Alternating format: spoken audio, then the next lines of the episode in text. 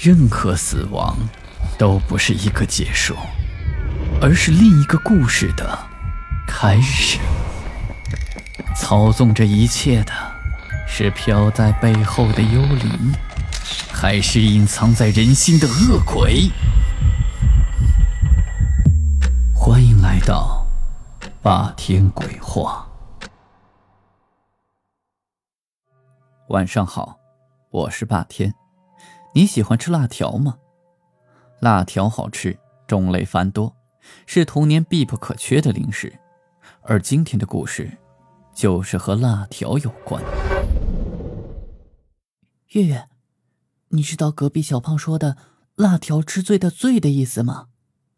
小芳神神秘秘的问着月月，似乎这件事是一件了不得的事情。小芳。就不要说那么神秘嘛，我看你又想吃辣条了，所以才这么说的吧？这次啊，我可不陪你去了。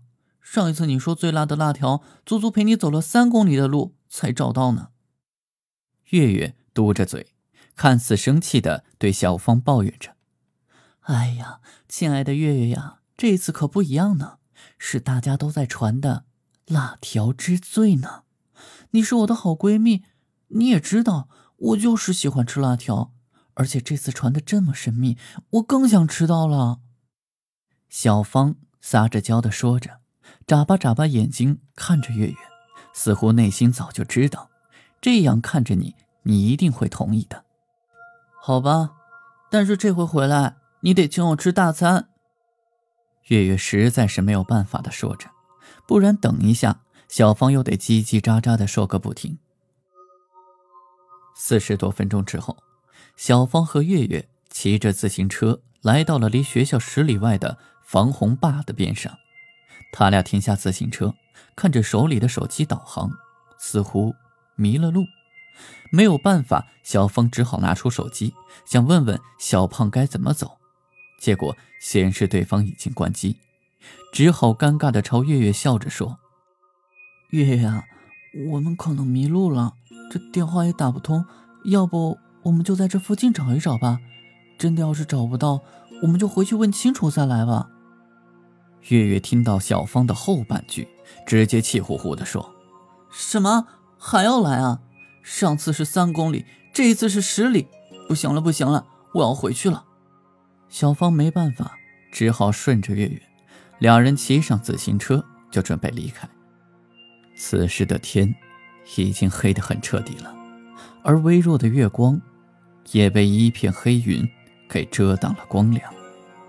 哎，月月，你快看，那边有灯光，我们先过去看看吧。过去休息一会儿，回去还有十里地呢。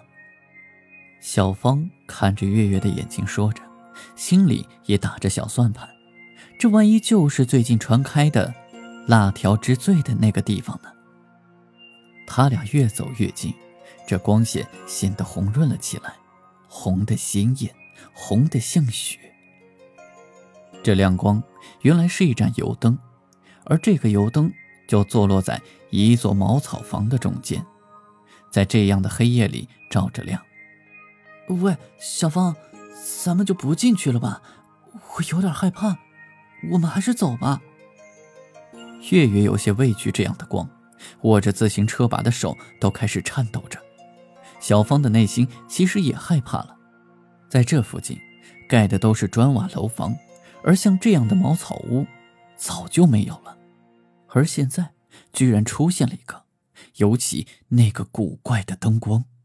而这时，小芳想敲门的手，也犹豫了起来。而就在犹豫的瞬间，吱呀一声，腐朽的木头。摩擦的声音打破了这微妙的时刻，没有人，没有风，门就这样打开了。小芳忍不住好奇，拽着月月的手说道：“就进去看看吧，一一盏灯又吃不了人的。”等他们走进屋内，看到东西两边各有一个柜子，在柜子上面整整齐齐地摆放着辣条。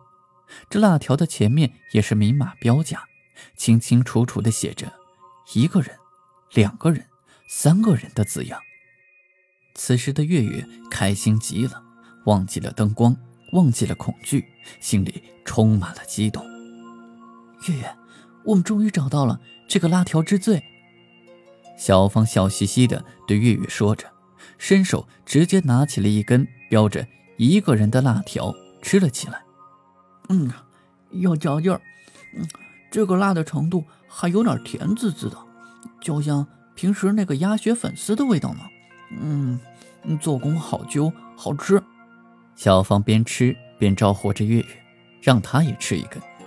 月月却是目瞪口呆地看着，像丢了魂儿一样，捂着嘴呜呜地喊着。在月月的眼里，小芳吃的是缩小的人，就像是在吃一个小婴儿，满口的鲜血。小芳不让一滴鲜血浪费，舔舔手指，还招呼着自己，时而牙齿咯吱咯吱地磨着牙。而就在这个时候，灯光闪了一下，变得更加红润了起来。月月紧张不安地看着小芳，小芳一点点地在变小，身上散发着恶臭，眼球都掉在了地上，不小心被月月踩到了一颗，结果就喷了月月一腿的汁，不一会儿，就化成了一滩血水，流向了灯里，而这个灯嘶嘶的喝着，咕噜咕噜的声音压抑着月月。现在的月月痴痴的看着灯光。像是着了魔似的，嗓子里吞咽着口水，也想喝两口。此刻的月月就疯了似的抓起了一根辣条就吃了起来，舔着手指，吸吮着辣条，一点一点的碎渣都不舍得浪费。而吃掉的那根辣条又恢复到了柜子上，标价牌底下的一人也变成了三人。第二天，校园里又传开了一句话：“喂，你听说了吗？隔壁班的小芳说的‘辣条之最’，你知道那个‘最’是什么意思吗？”好了，今天的故事就讲到这里。我是孙霸天，听完故事记得点亮右下角的小红心，也欢迎关注、订阅、打赏，给霸天更新的动力。午夜论奇案。民间言怪谈，这里是霸天鬼话，我们下期再见。